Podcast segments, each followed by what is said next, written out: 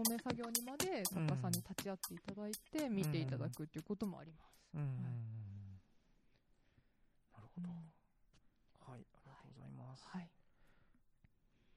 えー次がですね、はい。えーこれも庄司さんにですね、はい。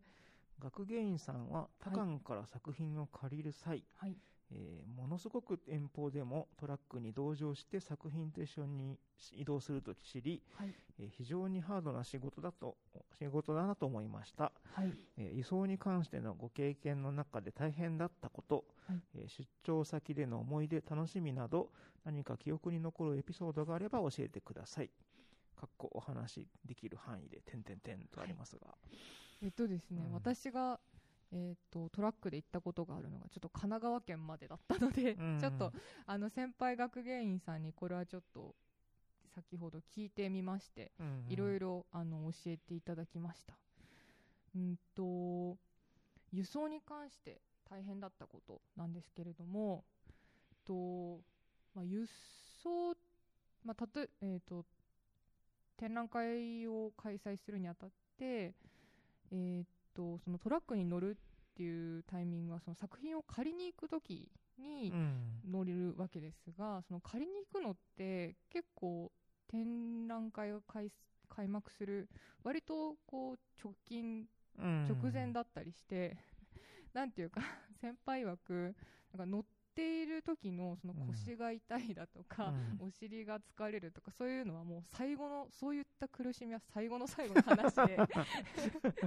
なんていうかそれまでが本当に大変でまずそのうちの所蔵品だけで展示あその展覧会っていうのは基本的に日本各地のいろいろな美術館や、あの個人の方々から、あうん。の作品を借用して成り立っているので、うんまずはその借用の交渉、うんあのお貸しいただく際に、えーとまあ、お貸しいただきこういう展覧会をやるのでお貸しいただけますかっていう交渉を、まあ、いろいろな方々としなければならない。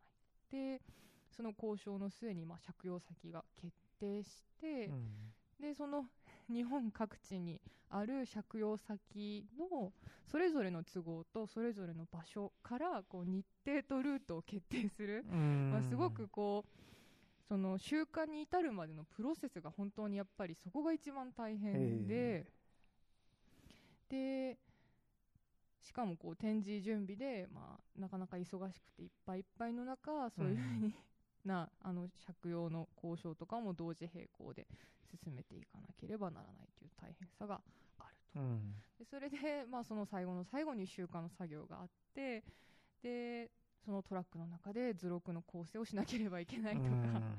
そういう大変さもある。でその乗ってる間一緒に行かなきゃいけなくて辛いみたいなのは本当に最後の話であるということでした、でそれでやっぱりこうトラックなのでうん。普通にこう交通状況とか、うん。あと天気とか、うん。そういったことでスケジュールが崩れてしまったりあとこう先方の急な都合であの個人の方であったりする場合、うん。こうどうしやむを得ない事情であの難しくなってしまった場合はその集荷のスケジュールを再調整しなきゃいけない。うん。で基本的に集荷ってこう1件とかじゃなくて、うん。何件も一気に回るみたいな、うん。同じエリアを回るっていうのがあの普通なので、うん。そのなんていうか何何何往復もうん。あの集荷を手配できるような、まあ、予算は多う分ん。ないので、できる限りまとめていけるところはまとめていく、うん。なのでちょっとこうずれスケジュールがずれちゃうとそのちゃい再調整が大変だったりとかとはこう特に古い作品はあの状態が悪かったりするので雨の日雨が降ってしまった場合は、うん。まあそれだけでちょっと再調整ってなる場合もえあるらしいです。ーうん。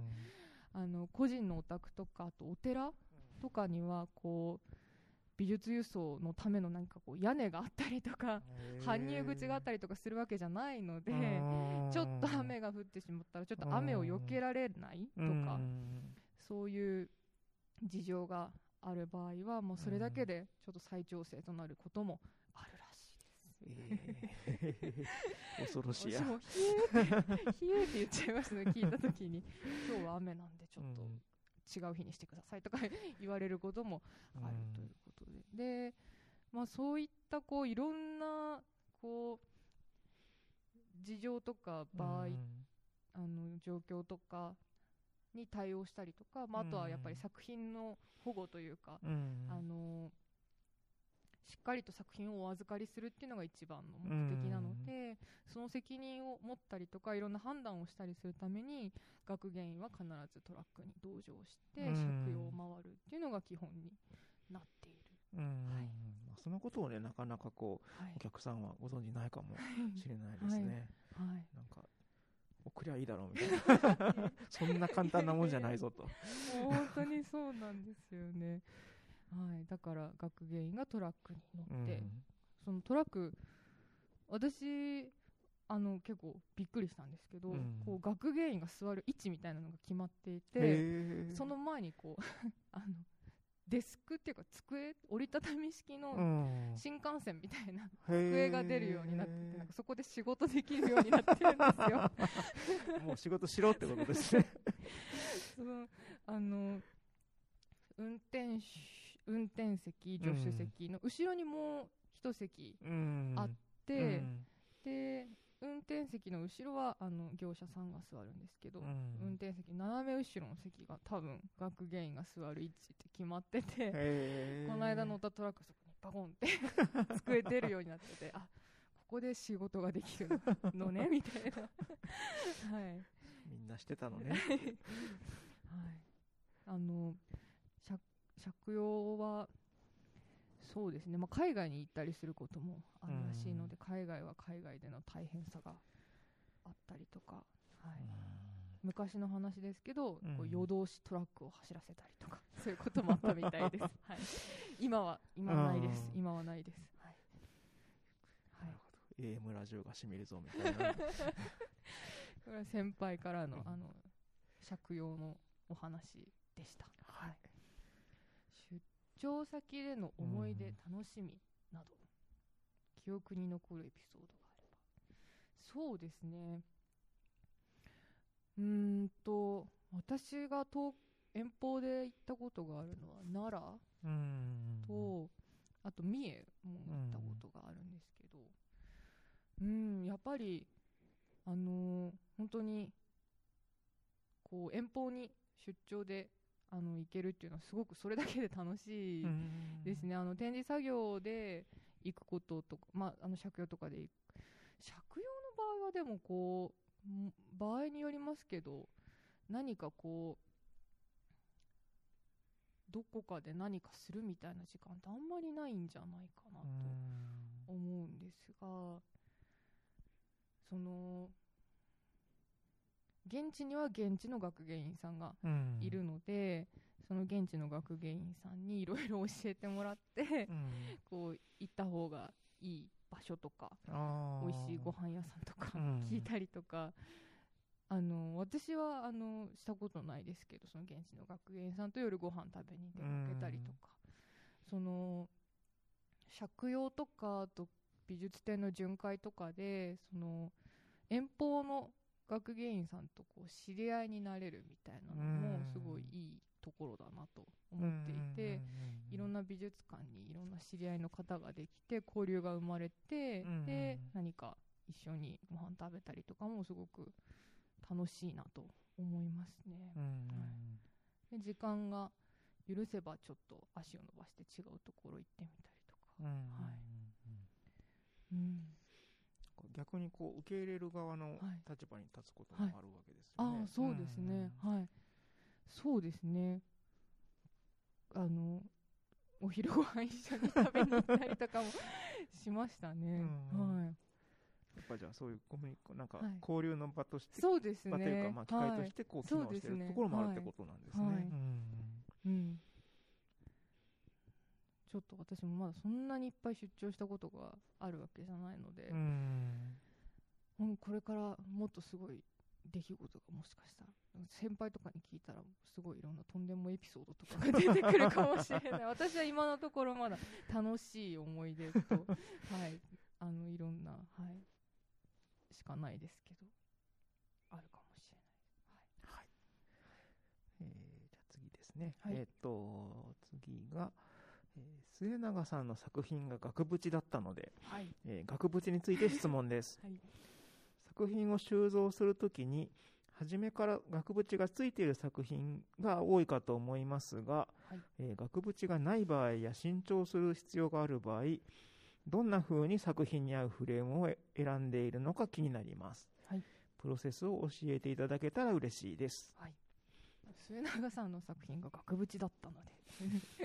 はいでも額縁についての質問、うん。これもですねちょっと先輩の学芸員さんにあのお聞きしまして教えていただきました、えーっと基本的にはその作品が制作された時代に、えー実際に使われていたものあのこう一般的なうん。に使われていたものや、えーっとその作品の種類、まあ、日本画であるのか有有彩画であるのかうん。とか、こう何が描かれているのかっていうその絵の作品の中の雰囲気うん。描かれている内容に合わせてと額縁屋さんにあの相談をするそうです。うん。はい。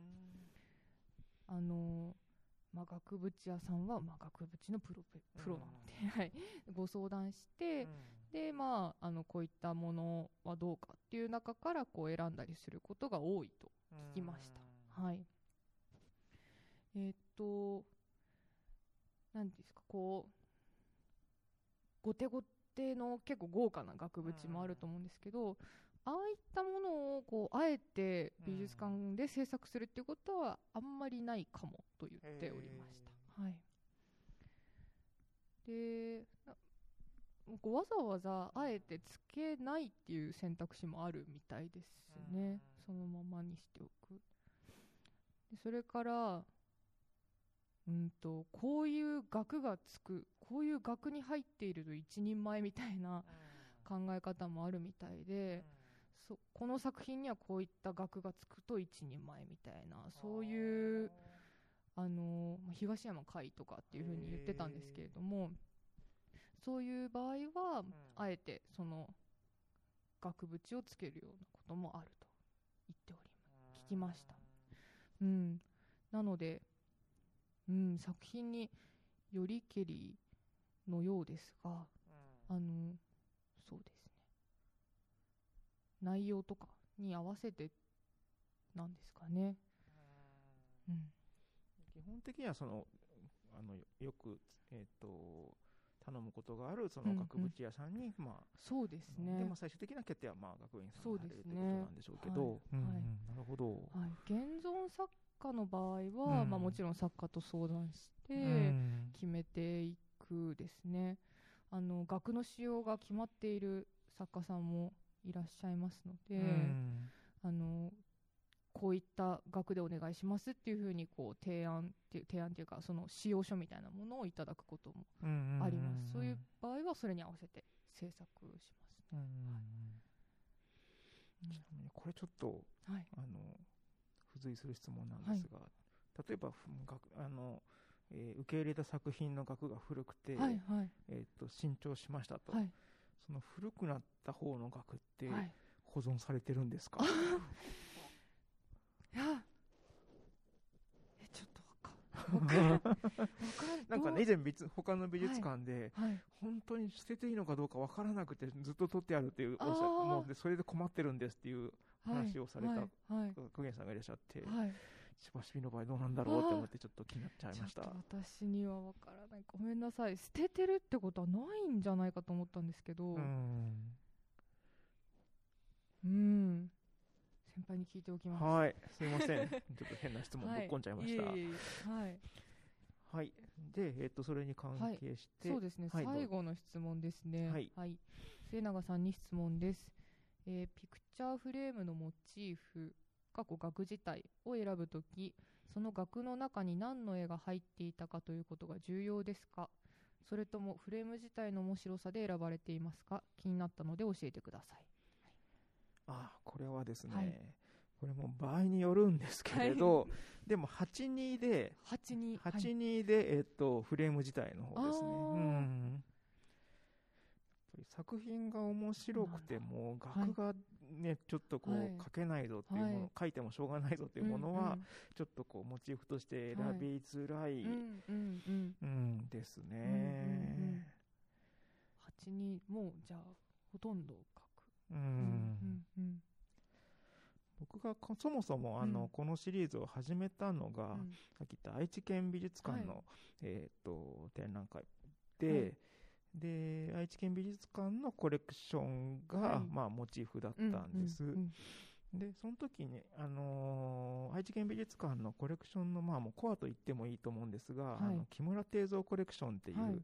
あの有名なコレクターの方の,、あの作品所蔵されてた作品群があって、はいでその作品群はねほぼはい。多分あの木村さんの好みで、あうんあ額だったり、はい。あの表表層はい。されてはいたんですね、はい。でその趣味がすごくよくって、あの外れなしみたいな感じだったので趣味がいい額。そうそうそう。作品が良ければ額もいいぞみたいなあ状態だったんですなのであの時は本当に迷いがなかった。ん。どれを取っても大丈夫だったんですけどなんかまあ例えば現代美術系の作品でそういうことができるかと思ってなんか別のところでそういうこのこのシリーズができないかなと思って検討したら、やっぱり額が全然面白くなくて、ううん。ん。やっぱ作品的にはちょっとこうこれが使えたら面白いのになっていうのができなかったっていうことはうんありました。うーん。額の品セレクトが良いっていうのは全然今ちょっと検索してみたんですけど、うん。その額までは出てこなかったちょっとわかんわかん気になりますね。あじゃあはい、今度お見せしあまあす。りがとうございます。ありがとうございますうーんあとそうですね、うん。あの面白いなってもうなんかねいろんな気づきあるんですよ僕。やっぱり、もうこの作品を作り始めてから、うん。もうあのが作品も見るし額も見るっていうのがもう、あの習慣になってしまって、はいはいはい。例えば今あのこっちの展示でも展示している、あの椿貞夫じゃない方の作品、あはいはいあのピカソア,、ーティゾン美術館のはい。ピカソの作品の学芸なんですけれど、はい。はいあの作品を作る前に、うん。えー、とそれはギャラリーで展示したあのピクチャーフレームの展、えーはいと作品を展示した機会に発表した作品で、えー西洋美術館の、えー、とブラックのうん。作品の額を描いた作品があって、なんかねそのでそのブラックも、えー、とキュビス向き、うんうん。で下のアーティゾンのピカソもキュビス向きで,、うんうんうんでなんかね似てるんですよ、うんうん。あなんか黒枠でで金色のこう手書きの装飾が入ってて、なんかこれがそのフランスでつけたものなのかそれともこう東京に入ってきてからつけたものなのかはい。わかんないんですけど、その内容の雰囲気に合わせて結構その額が変わってくるっていうのがうん。なんかちょっとこうつながってきて見えて面白くって、そうか。うん。それで逆に選選ぶということもん。あります。うん学の学は学でいろんなこう文脈というか歴史というかこういう作品にはこういう学みたいなのがブームとかがあったのかもしれない。あーほんこのピカソの学も面白いですよね。この柄？うん。これに似た額がついてる。そうですへねえ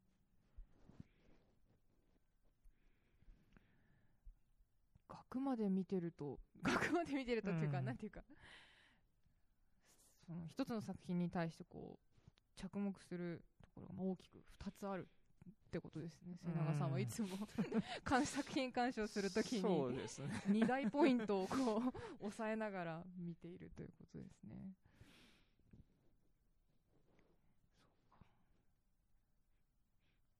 あとそうですね。表具の話もすごい面白くて、うんうんあのー調べ始めるとキリがないというか あの、表日本画の表具って、ねあのーなんか額縁と全然構造が違うんですよね。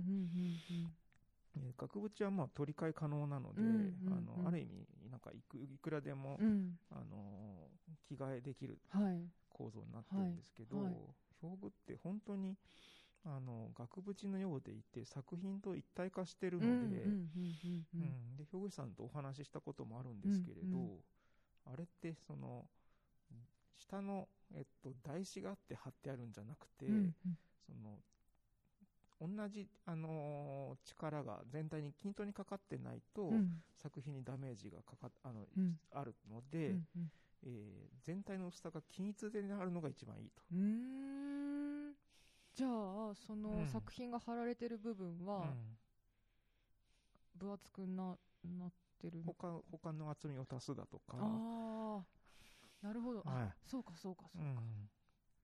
たしへえそうなんですね、うん。そんな風に見たことが。なんか柄柄がとかなんかそういう点でしか見たことなかったですけど。うん。そうだったんですねそうはあそう。そう。絵の絵のところだけ例えば厚みがあると力が変な風にかかってしまって、あのよろしくないと、うーん。そうなんだ。表具もそうですよね。なんか表具の研究とかあの画像表具の画像をくださいみたいな、あの問い合わせがあったりとかもして、それもそれで一つ研究されてる方がいるないるんだなと思ったんですけど、でこんなに重要なはずなのに、はい。割とその例えば図録とかい。所蔵品目録に載るときには、そうですね。バッサリカットされているのでだけですよね。そうそうそう。はい。うん。うーんうん、額縁はまあそれでもしょうがないけど、うん。表具は実はそこは切っちゃいけないんじゃないかなってちょっと思ったりもしてます。ううんん。だか使用する人の美意識がすごく反映されているものなので、はい、そん。なところなん。ですが、はいここで質問終わってるん。ですが、はいえーごめん。なさい、さっきあの、はい森さん、学園の森さん。から伝えられてたあの質問って何でしたっけ、えっとですね、あの今回の1階のエントランスギャラリーの展示の中で、うん。あのエレベーターの横の壁に取り付けられてる作品のうん質問で、その末永さんの作品はその柄っていうか模様っていうかこうドットの丸がこう連なるようなうん。あの柄になっていて、うん。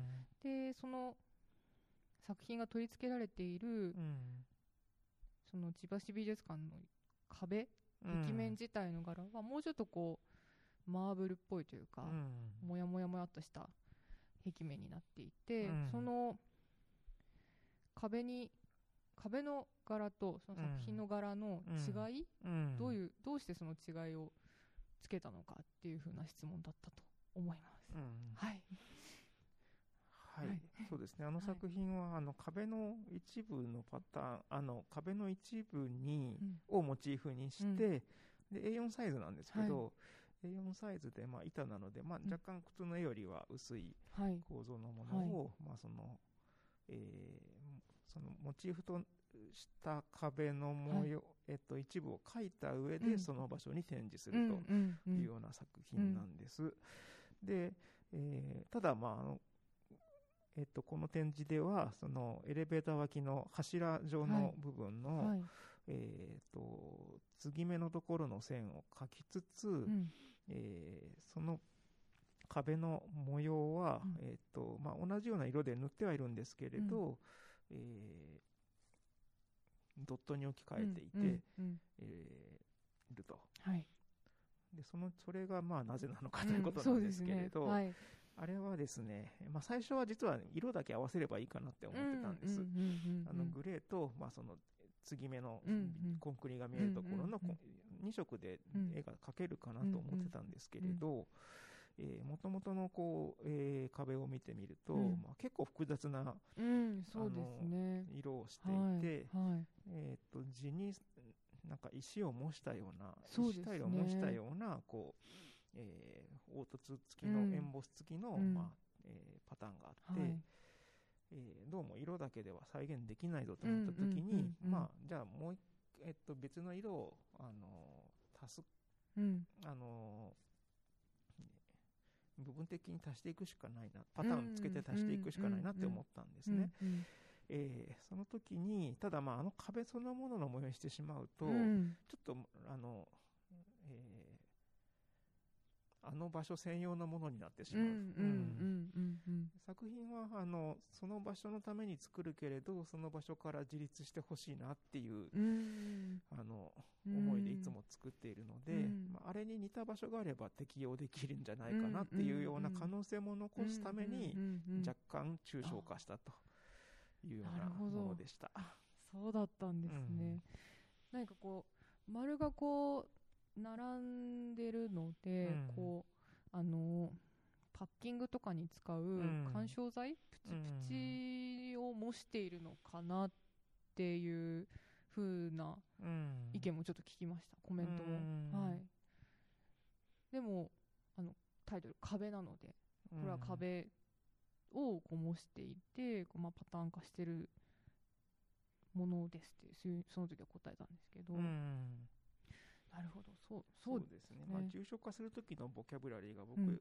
は、あの最初期にうん。印刷物の網点を書いていたこともあっあて、ー。あれはだから僕の中では印印刷のイメージ。なるほど。ですああなるほど、はい。ドットのそうなんですね。あそうだったんだ。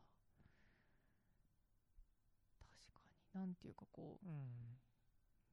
ううんその究極あでもそうか。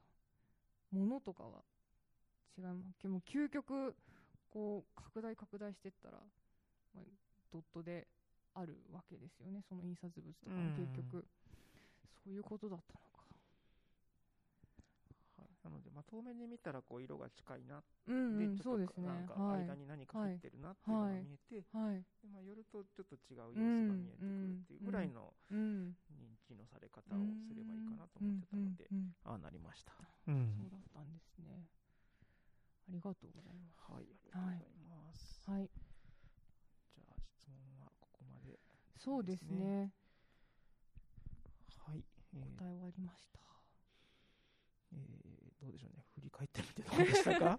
振り返ってみてちょっとあんまりうまく答えられてないかもと思いものもあったので、うん。気になっあのそうですね。そういうことじゃないんだみたいな意見があった時はどどこどこまでこちらまでって 言いたいんですけどどうどうしようかなみたいな、はい。はい、そうですね、はい。僕の僕の展示の関係もあるし、はい。関係してるし、まあ、割と美術館そのものについて、うんなんか、そうですあねの聞いてみ普段なんかこういうことを聞いてみたかったけど、聞く場がなかったみたいな、はいそんな質問が集まってましたもんね、なので、はい。庄司さん、お一人で答えるのはなかなかハードだったろうなと思いながら、はいはい。でも事前にあのいろいろ調べていただいて、大変いい参考になりました、面白かったです。はい。